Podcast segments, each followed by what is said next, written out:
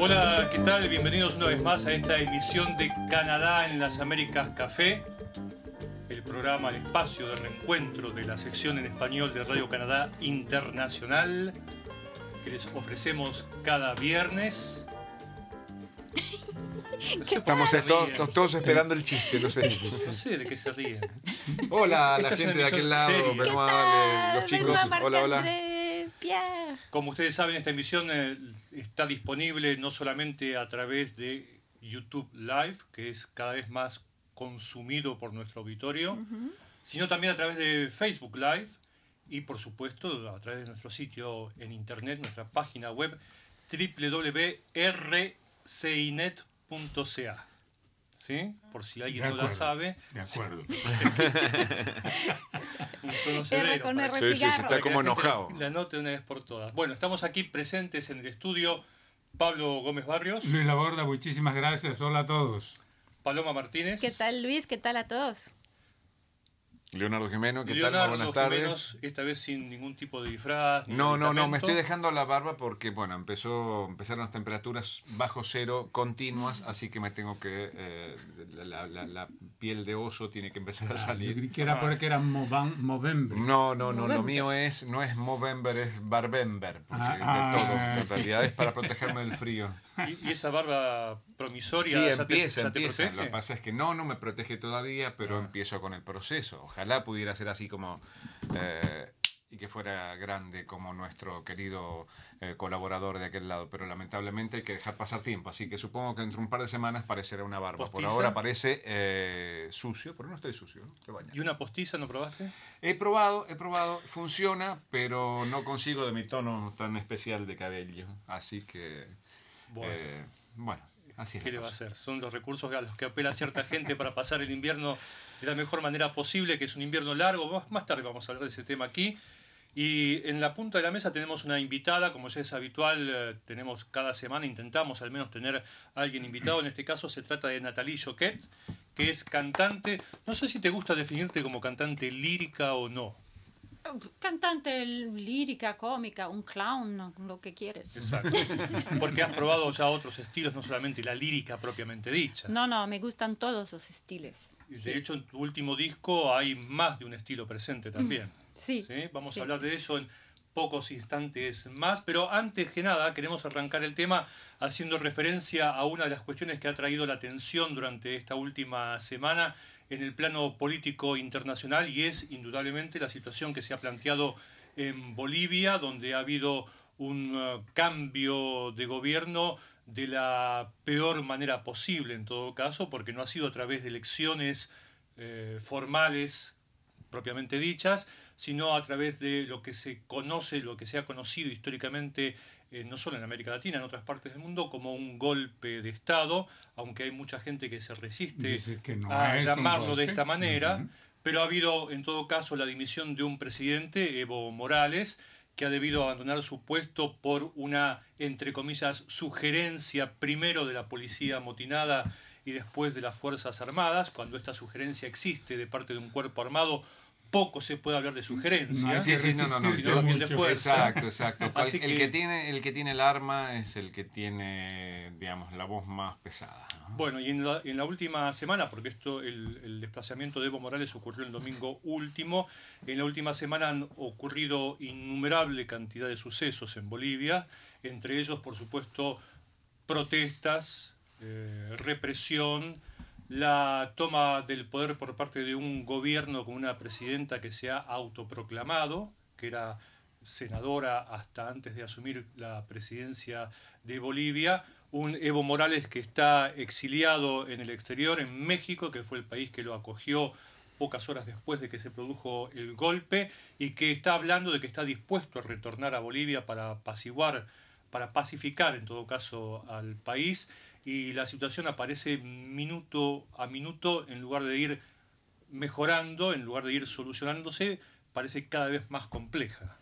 Es bastante complejo lo que sucedió en Bolivia, porque hay que recordar que Janine Áñez, que es quien se autoproclamó como presidenta de Bolivia, era una senadora boliviana que reclamó la presidencia primero del Senado, cuando Adriana Salvatierra, que, que era presidente del Senado en ese momento, y por encima en rango de Áñez en términos de la constitución boliviana, ella boicoteó Adriana Salvatierra boicoteó la sesión parlamentaria en la que se tenía que tomar la decisión con respecto a lo que iba a suceder en Bolivia después de la renuncia de Evo Morales.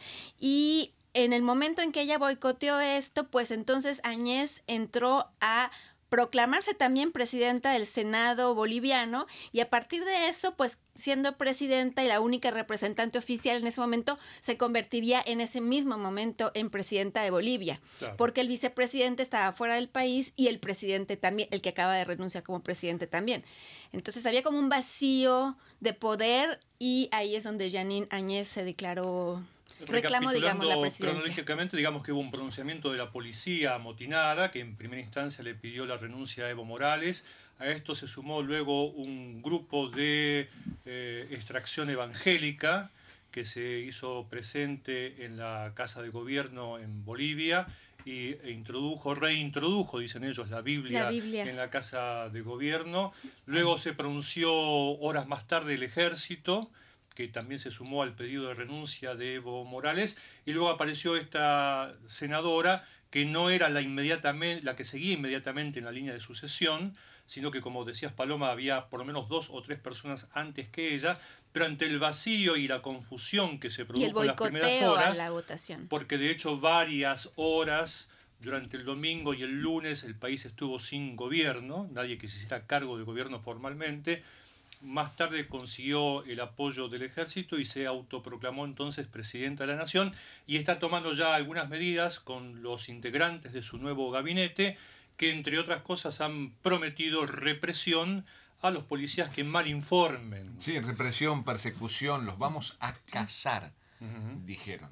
O sea, realmente es, es, de temer, la situación es muy, muy delicada y, es un retroceso de, de Bolivia como país hablábamos recién con Pablo, a, a, una más de las cuantas 181, golpes, de Estado y un, un, retroceso también para la región, siendo que eh, si hubieron irregularidades o no ya es cosa de muy, muy pasado, porque realmente lo que está pasando ahora es de una violencia inusitada y bueno, introdujeron la Biblia, solo falta el calefón, eh, igual que el tango siglo XX, Cambalache.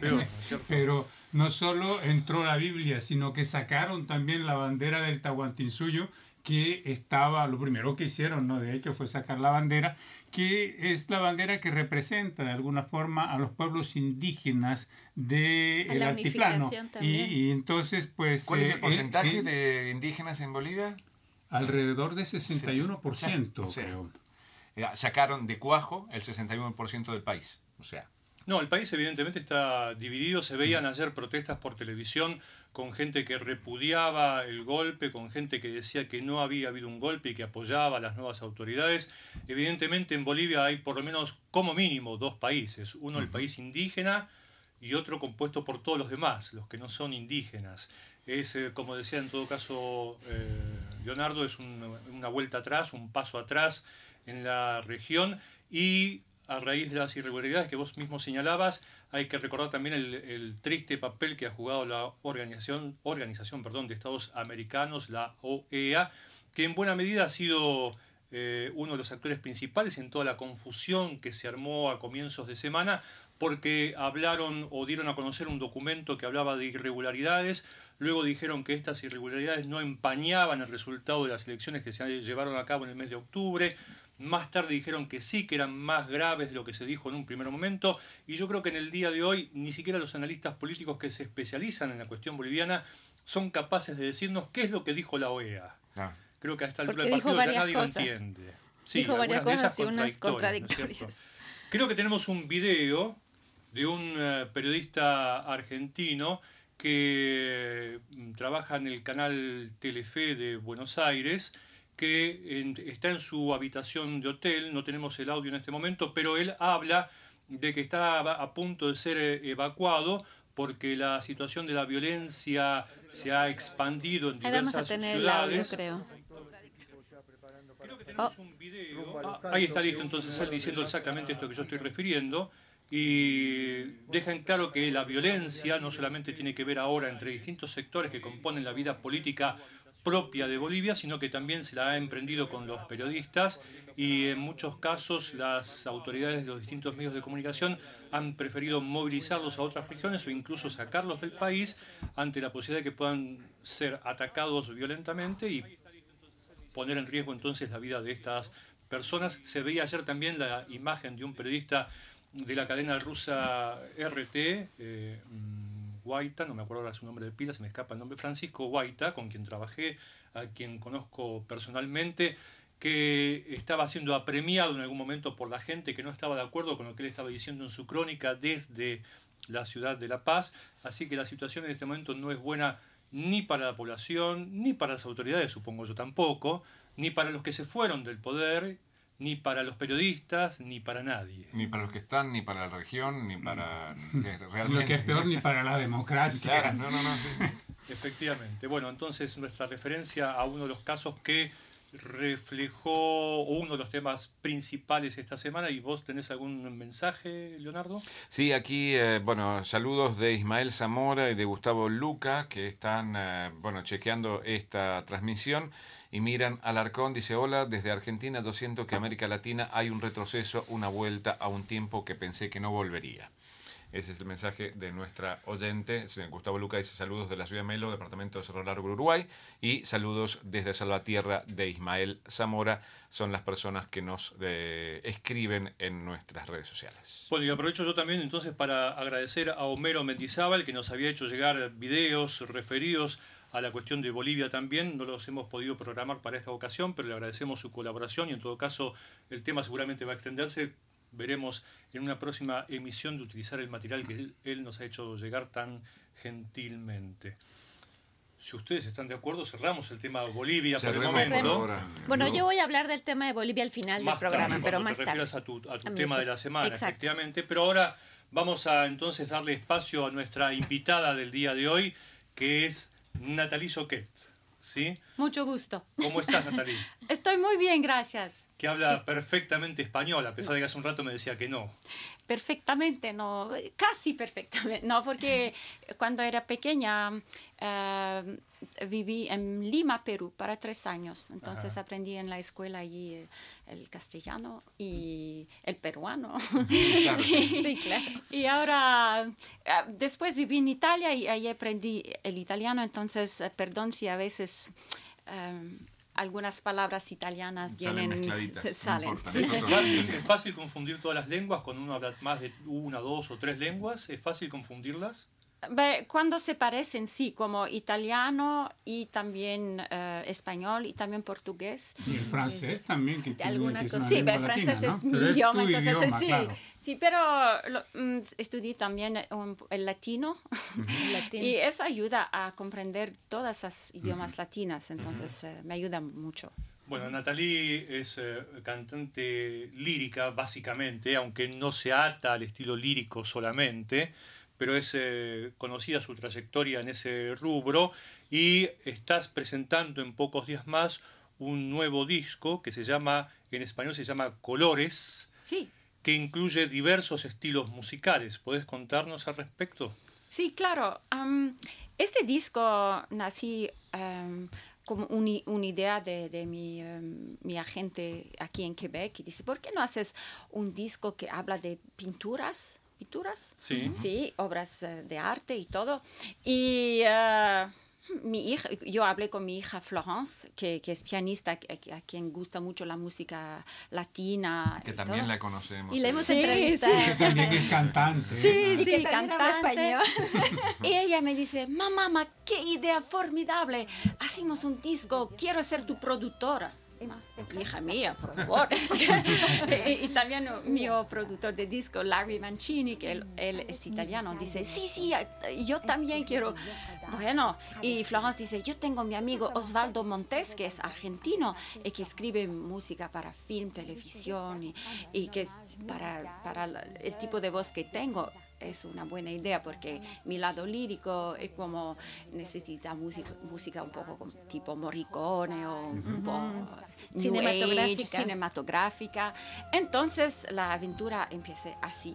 Y yo pensé que obra ópera d'arte, que obra me gusta. Entonces, tan, son tan tantas las obras que me gustan, pero uh, hay um, una canción uh, que se, la canción que se llama Colores. Eh, eh, para Quinquela Martín, ah, sus eh, magníficas pinturas que habla de los inmigrantes que fueron, que construyeron eh, la ciudad de Buenos Aires, también Guayasamín, el pintor de Ecuador, eh, con el tema de las manos. Que unas manos sí, fantástico, me encanta ese pintor. Sí, y también el pensamiento que hay detrás de, de, las obras, em, las manos que, que han sufrido, sufrieron, que amaron, que trabajaron, que, que exprimen, que lotaron, y todas estas cosas son, se ven en la expresión artística.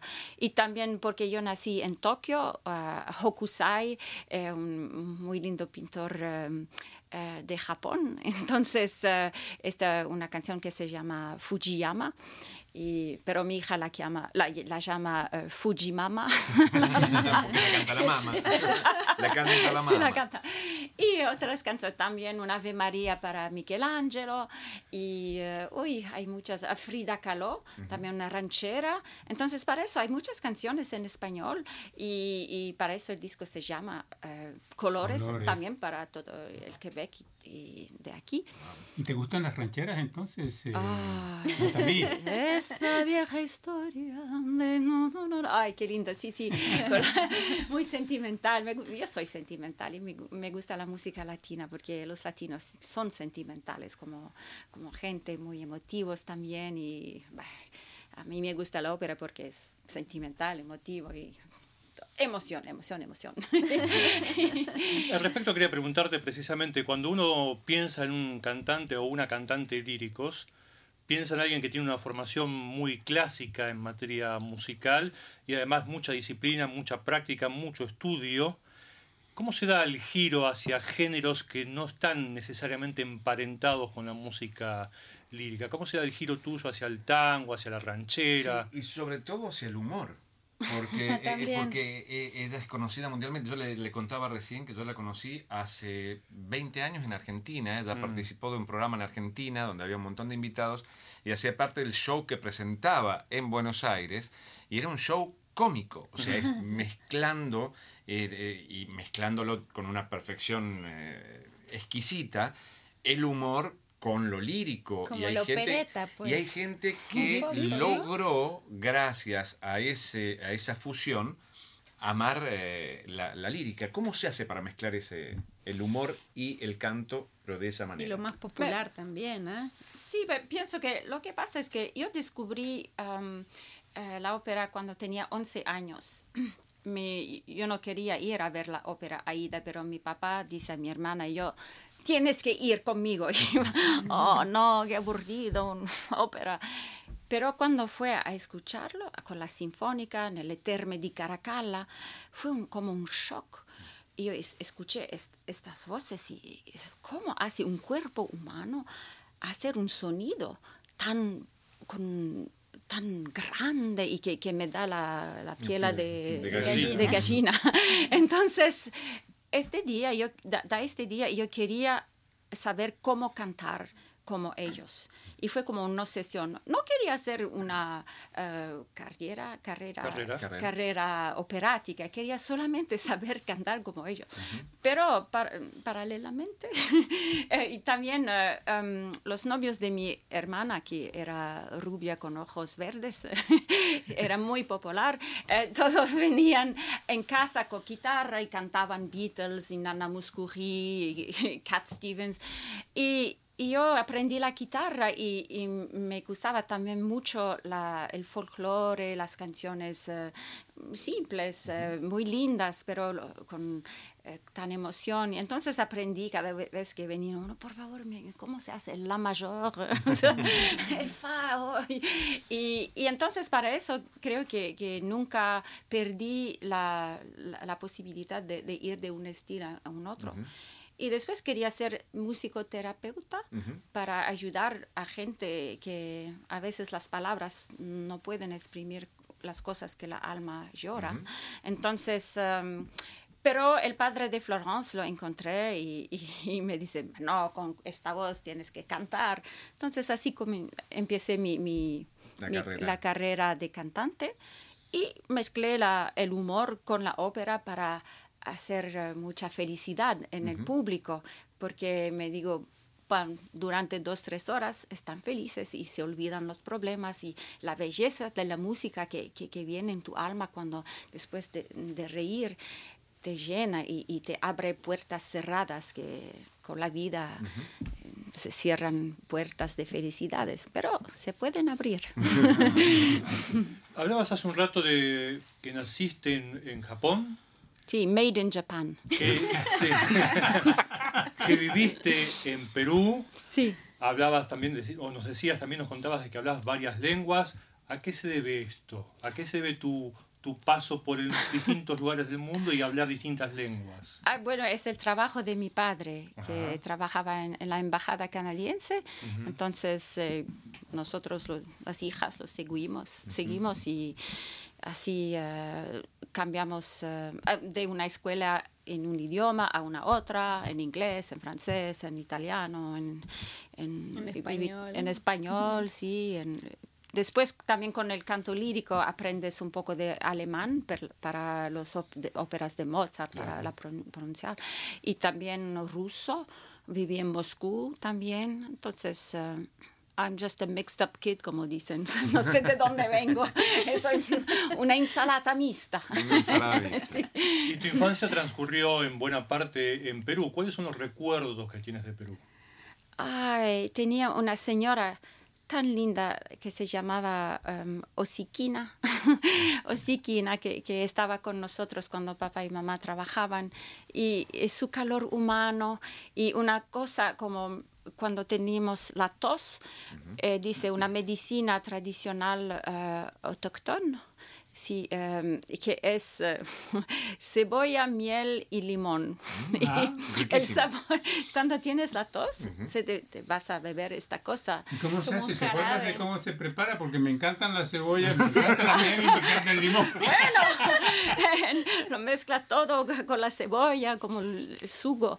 Y el jugo, jugos. El italiano, mamma mía, este italiano. Y entonces esto, y también la música peruana y mi mamá escuchaba también muchas, eh, muchas cosas, el folclore. Y una vez fuimos a ver un teatro musical y era muy pequeña, pero me acuerdo que el personaje me parecía tan grande. Y como eh, mi hermana, a quien no gusta ir en el, subir en el escenario, era rubia con ojos verdes, siempre los eh, artistas, eh, cuando tienen que escoger una, un niño, una niña, se van a buscar mi hermana, que no quería ir. Y yo, yo quiero ir, pero nunca. Digo que para eso, hoy... Ahora vas al escenario. La vendetta. La vendetta. me acuerdo de una frase de una canción, no sé por qué. Arroz con pato, me quiero casar con una señorita del Portugal. ¿Por qué esta frase? También la misa criolla, que, que ay, ay, esto cuando, ah, tan linda. Yo la canté tres veces con, uh, con Ariel Ramírez, con el compositor. A ver, una, ¿Sí? a ver, una prueba con, con ¿Te puedo Natalia. tocar? No, no ¿Te puedo, no puedo. Un dúo, Natalia y Leonardo. No, y, y hubo una cosa muy, muy interesante porque eh, eh, él hacía muchas giras en el interior del país eh, y fue con todos, con Samba Kipildor, con, con toda la, la, la, la, la troupe que lo seguía para todos lados y una vez preparó la obra, la Misa Criolla y la Navidad Nuestra con el coro de jubilados de la ciudad de San Luis, donde yo vivía. Y los jubilados no daban tanto como él esperaba, entonces le pidió ayuda, yo cantaba en el coro de la provincia, le pidió dos o tres de cada cuerda y nosotros fuimos y él nos reúne afuera y nos dice, son ustedes los que cantan. Ellos Acompañan. acompañan, Ah. son ustedes los que cantan. Así que yo los miro a de ustedes.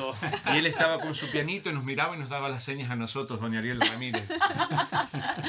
Ay, qué Natalie, lindo. en tu disco cantás con tus tres hijas. Mis tres hijas. Sí, tengo Ajá. tres hijas y las tres cantan eh, sin presión, cosas así.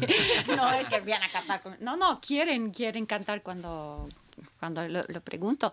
Y también eh, mi segunda hija también hace una carrera musical. Ahora se va con el circo Eloise para ocho meses. Mm, Bye bye. Mi corazón de mamás llora, pero estoy muy feliz para ella. Y entonces eh, también la- esa es Eleonora, Eleonor Lagacé y la pequeña Ariane Lagacé, pequeña de 19 años, cantan las tres. Y también el barítono eh, eh, Lu- que canta conmigo en dueto. Ay, cómo me gusta su voz. Su padre también cantaba, Lu- Luis Quilico, eh, el Gino Quilico. Ujú. ¿Y fuiste tú responsable de la inclinación artística de tus hijas? ¿Tuviste tú algo que ver? Am, sí, también el papá, porque son, so- son dos papás. El, el primo es egipciano libanés, el padre de Florence, que toca la guitarra pop pop. Es muy rítmico, melodista y todo. Y hay una de sus canciones en el disco, una canción vieja de 60 años que me gusta tan, para, eh, eh, como hippie, la época hippie, entonces para el arte un poco psicodélica y todo. y, am, y después... eh, Sí, así, ¿no? El, el padre de las otras es contrabajista jazz. Entonces, en, en casa siempre música, música, música. Para ellas es natural. Yo tenía que estudiar porque mis padres no son para nada em, Musicales. musicales. Pero ellas, desde cuando son pequeñas, Vivieron con la música. Sí, y digo, no, no, soy celosa porque sangre, claro, claro. tengo que trabajar mucho y es muy natural. Entonces, eh, fue un disco familiar muy... eh, hacerlo fue muy simpático con Osvaldo también, que dormía en casa mía con su novia. Y me, me gustan las cosas familiares. Y, em, Y vamos, vamos a aclarar que el disco es fresco, fresco. Va- La, la versión digital va a estar disponible a partir del 29 de Sí. este mes. eso me pregunta Miriam Alarcón, dice hermoso lo que dice Natalie, es multicultural y multicolor. Me encantaría, me, me encanta que le invitaran y dice, ¿puedo escucharlo en Spotify? Así que suponemos que a partir de la fecha de lanzamiento ya estará disponible en Sí, sí, Spotify. el, el 29, gracias, muchas gracias.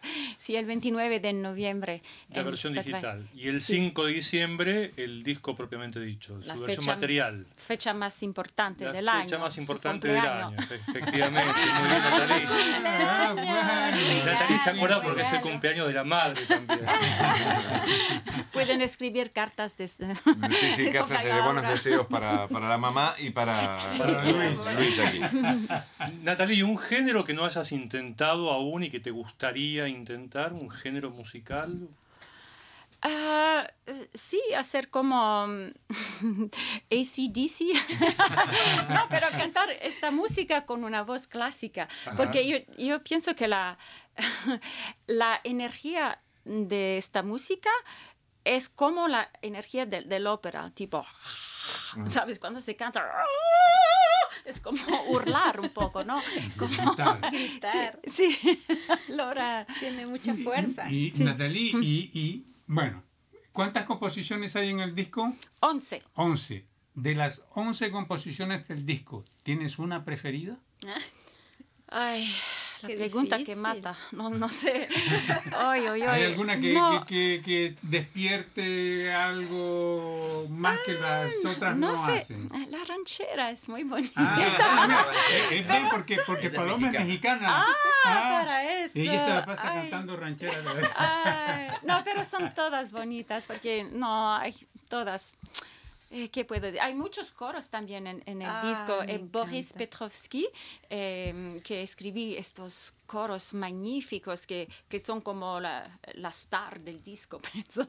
Eh, omnipresente y, y son muy, muy profundos y oh, me, me gusta mucho. No, entonces, no, de todas las canciones, no sé, porque hay la, eh, el violín en la ranchera y también la trompeta, pero todas son lindas. ¿Para cuándo entonces ese, esa fusión entre, entre lírica y heavy metal? ¿Para cuándo? oh, no sé, cuando, cuando la voz estará ah, así, estará mejor. rock it, baby, come on, rock it. Rock, baby, rock me. Natalie, por último, ¿tienes, ¿tienes prevista a corto plazo presentaciones en vivo? Sí, tengo una aquí en Oca el domingo, pero eh, no, el sábado. Y domingo me voy en Europa, tien- tengo 20 conciertos. Con, eh, es un, una organización que se llama eh, Night of the Proms. Y em, no es la primera vez que hago tournée con ellos. Eh, una vuelta con ellos, pero em, cada, cada vez cambian artistas y el principio es tienes la orquesta sinfónica, un coro de 80 personas, un band rock y también cinco artistas y siempre uno clásico. Entonces para esto... En yo- esta ocasión eres tú. Sí, soy yo. Y hay también Earth, Wind and Fire, que, es lo que van a cantar. Y, no, es, es, mm, tení la suerte de, de- de hacer esta, esta vuelta con The Pointer Sisters, Zucchero, también Joe Ah, Cocker. Sisters. Sí, Joe Cocker y, y James Brown. En el sí, sí, Michel Fugain, Rock Voisine, muchos artistas muy lindos. Entonces me, me alegro de, eh, soy muy contenta de ir a hacer esta tournée. Pero del disco va a haber, va a haber alguna gira con el disco. Sí, vamos a hacer una gira con el disco el año próximo con coros. Entonces, cuando estaré en el autobús en- entre ciudades en Europa, voy a pensar, ok, ¿cómo voy a hacer? Pero tengo que decir una cosa, es que para comprender lo que viví- vivían los pintores, yo em, fue, eh, hice, hice el ejercicio de reproducir las pinturas Ah, wow. pero yo no hice pintura desde que tenía cinco años en Perú. Entonces descubrí una cosa, mamma mía, una pasión. Yo que soy un poco hiperactiva, ¿no? Como se ve a la italiana. Pero mis hijas me decían, mamá, mamá, nunca te vimos así concentrada, no moverte. Y, ¿Qué te pasa? ¿Qué te pasa? Sí. Y, mamma mía, descubrí el placer de, de, de lo que lo- los colores, me, me- como las emociones de, de la- de los colores. Quinquela Martín, sus colores vivos y, y los le- detall- detalles. Detalles. Detalles. ta- ¡Ah! Y, y olvidé de comer, de beber, eh, miraba el reloj las 5 de la mañana. como- es, una, es una droga formidable que no cuesta nada, no cuesta nada y no te hace daño. Te- sueño, cuesta Sí. sueño nada más. Entonces, y es- fueron copias de obras célebres, pero quiero ver si tengo yo algo que decir como de personal con esta cosa. Cuando tendré tiempo voy a probar. Wow. Y Natalie, ¿y sueles cantar a capela? Sí, si quieres o algo. Una Te- muestra. Una- Maestro. Por supuesto, Sí, sí, como sí, no. sí, entonces- Como un Allora, pasajito. Un pasajito eh, o sole mío. O de alguna de las.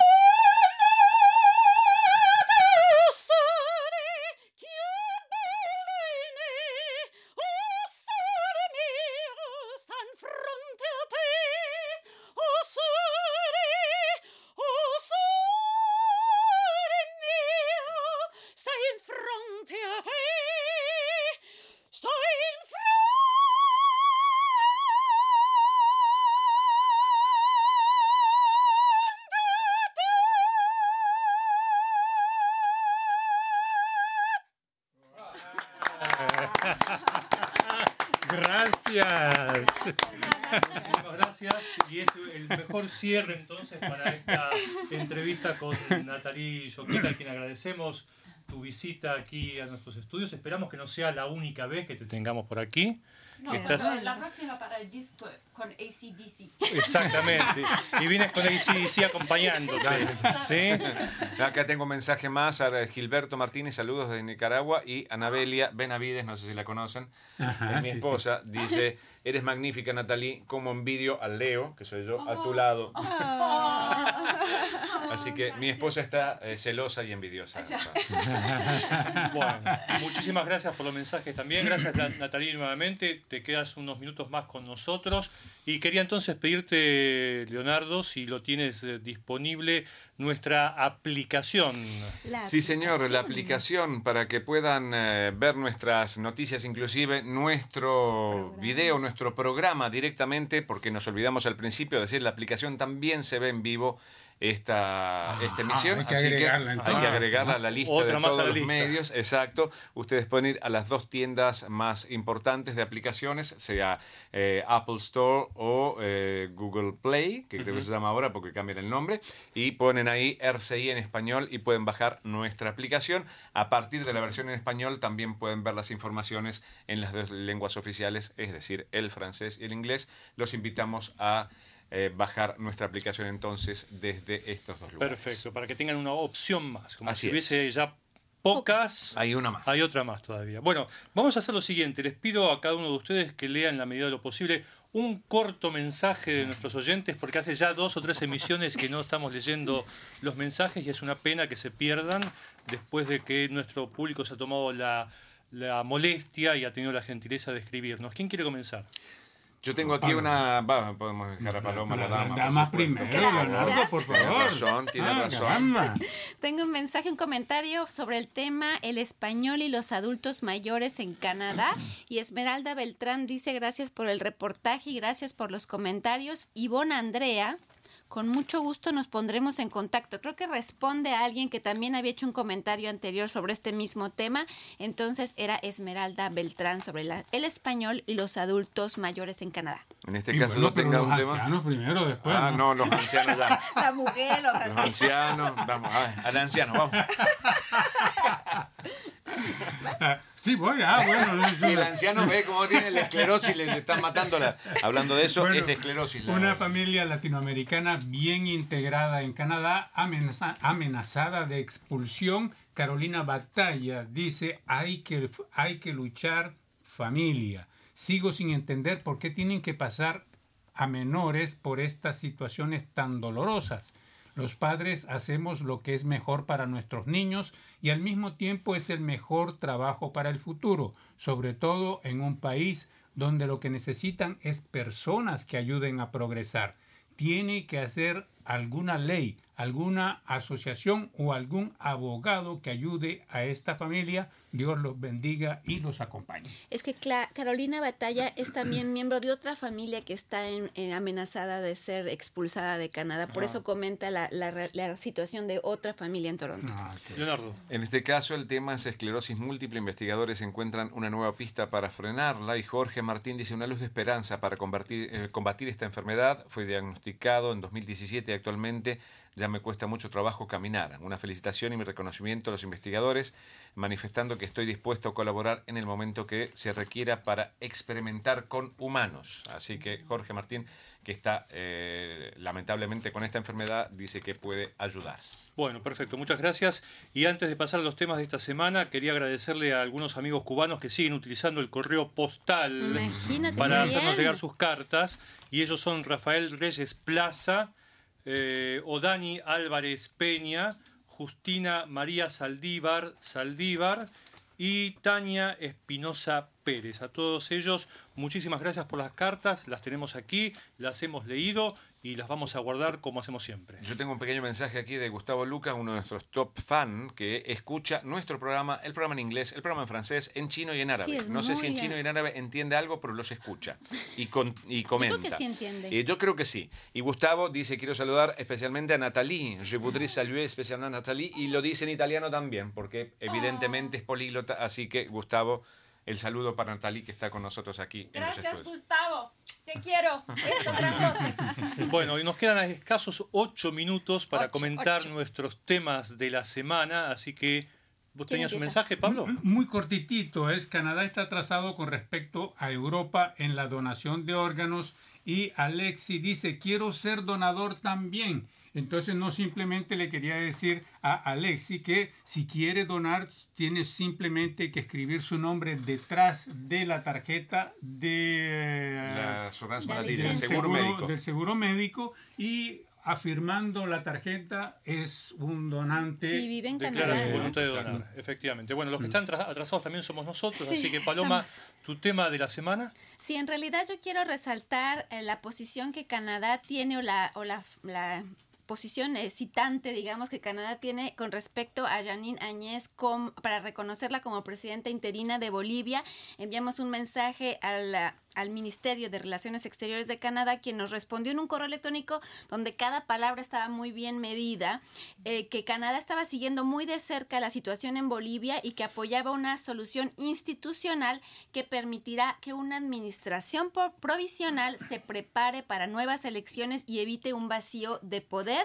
Y bueno, en su mensaje el portavoz de Asuntos Internacionales de Canadá, John Babcock, que dijo que según la constitución boliviana, en ausencia del presidente y del vicepresidente, primero de la Cámara, el vicepresidente segundo del Senado sería el siguiente en la lista para asumir el papel de presidente. Ahora, lo que es cierto es que en el mensaje que, que, le que nos mandó nunca mencionaron el nombre de Janine Áñez ni como presidenta, ni como vicepresidenta del Senado y tampoco como presidenta interina de Bolivia. Cuando las palabras se miden, se miden para que no signifiquen. Entonces, bueno, lo que sí es que el nombre de Janine Áñez no está mencionado en ninguna de, las de los reconocimientos al respecto. Bueno, Leonardo. Sí, básicamente es que todo el mundo estaba preocupado con cuestión de la tecnología sobre el nuevo, la nueva moneda que quiere sacar Facebook eh, y todo el mundo estaba como alarmado porque esto estaba pasando. Bueno, en base a eh, esta criptomoneda, esta moneda especial para Internet, que no va a haber papel de moneda, de ese tipo de moneda, eh, China anunció que en dos meses saca su propia moneda. Eh, así que usando muchas de las bases que Zuckerberg había dicho de lo que sería Libra, la moneda de Facebook, y justamente para proteger el país en cuanto a la cuestión del lavado de dinero. Eso, son lo que, eso es lo que dicen las autoridades chinas que lo hacen para eso, para cuidar eh, la posición de China con respecto al mundo, para cuidar el lavado de dinero del narcotráfico y para reforzar las capacidades de China para eh, trabajar con el resto del mundo. Así oh. que se viene en poco tiempo eh, la moneda china. Aunque lo que vi en tu material es que no hay una fecha precisa. no, no, no, dicen dos o tres meses. En realidad supuestamente era ahora en noviembre. Noviembre no pasó, pero... Eh, la no se acaba en noviembre? No, pero dijeron que era aproximadamente el 15 de noviembre. O sea, tendría que ser ya, hoy. Ahora cuando salimos del programa. Exacto, cuando salimos del programa, gran titular. No, y entonces lo que pasa es que están esperando porque en realidad es bastante complejo. Y es va a ser la primera moneda que esté apoyada de manera virtual, que esté apoyada por un banco. Pablo Gómez Barrio, 60 segundos para tu intervención. Va a ser menos que eso, Luis. Oh.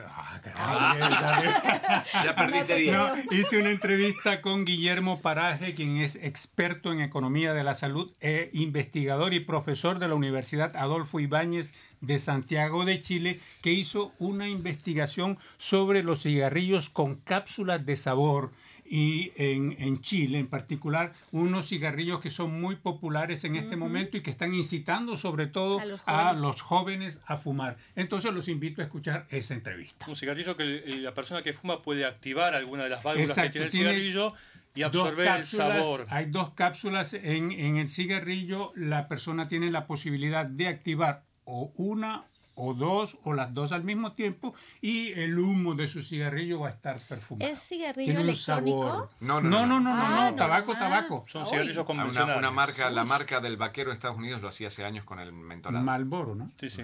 Que mucha gente dice que eh, los cigarrillos que tienen sabores son además más peligrosos porque hay más química, más procesos y advierten contra los riesgos que estos cigarrillos puedan tener, más allá del riesgo ah, convencional. ¿no rcinet.ca. ¿Y tú, Luis? ¿Y tu reportaje? Bueno, yo les invito a ver un reportaje, uno de los tantos que he producido esta semana, y no solo, eh, que habla del el tema que refería al comienzo de la emisión, eh, Leonardo, que es el del invierno. hemos, hemos tenido esta semana la llegada de lo que podría considerar la primera tormenta invernal de esta temporada, Del con este, sí. precipitaciones de 40 centímetros de nieve en algunos casos, que hizo que la gente se asustara ya. Y que todavía los. Porque estamos Todavía los tiene asustados. Y sobre todo que empezaran los preparativos que se convierten en ritual a lo largo de todo el invierno en todo el país o en buena parte del país, como son, por ejemplo, poner las cubiertas de invierno en los automóviles, los abrigos para resguardar a los autos de las caídas de nieve. Veíamos uno de esos abrigos hace unas semanas atrás con el tema de Halloween, la gente que iba guareciéndose con uno de esos abrigos, calzado especial para no resbalarse en el hielo o en la nieve, previsiones que hay que tomar para que el invierno no sea Terrible. Terrible, efectivamente. Y después de todo está aquí y hay que aprender a convivir con él. Exacto. No nos queda más tiempo. No. Ya Muchas estamos gracias. terminando esta nueva emisión de Canadá en las Américas Café, que suma a la larga lista de medios por el cual ustedes nos pueden ver, la aplicación móvil que también transmite en vivo. Les agradecemos una vez más haber estado con todos nosotros. Gracias Natalie por haber estado presente también hoy aquí en el estudio. Te invitamos a que vuelvas cuando quieras y hasta la Gracias al próxima. equipo técnico del otro lado. Gracias.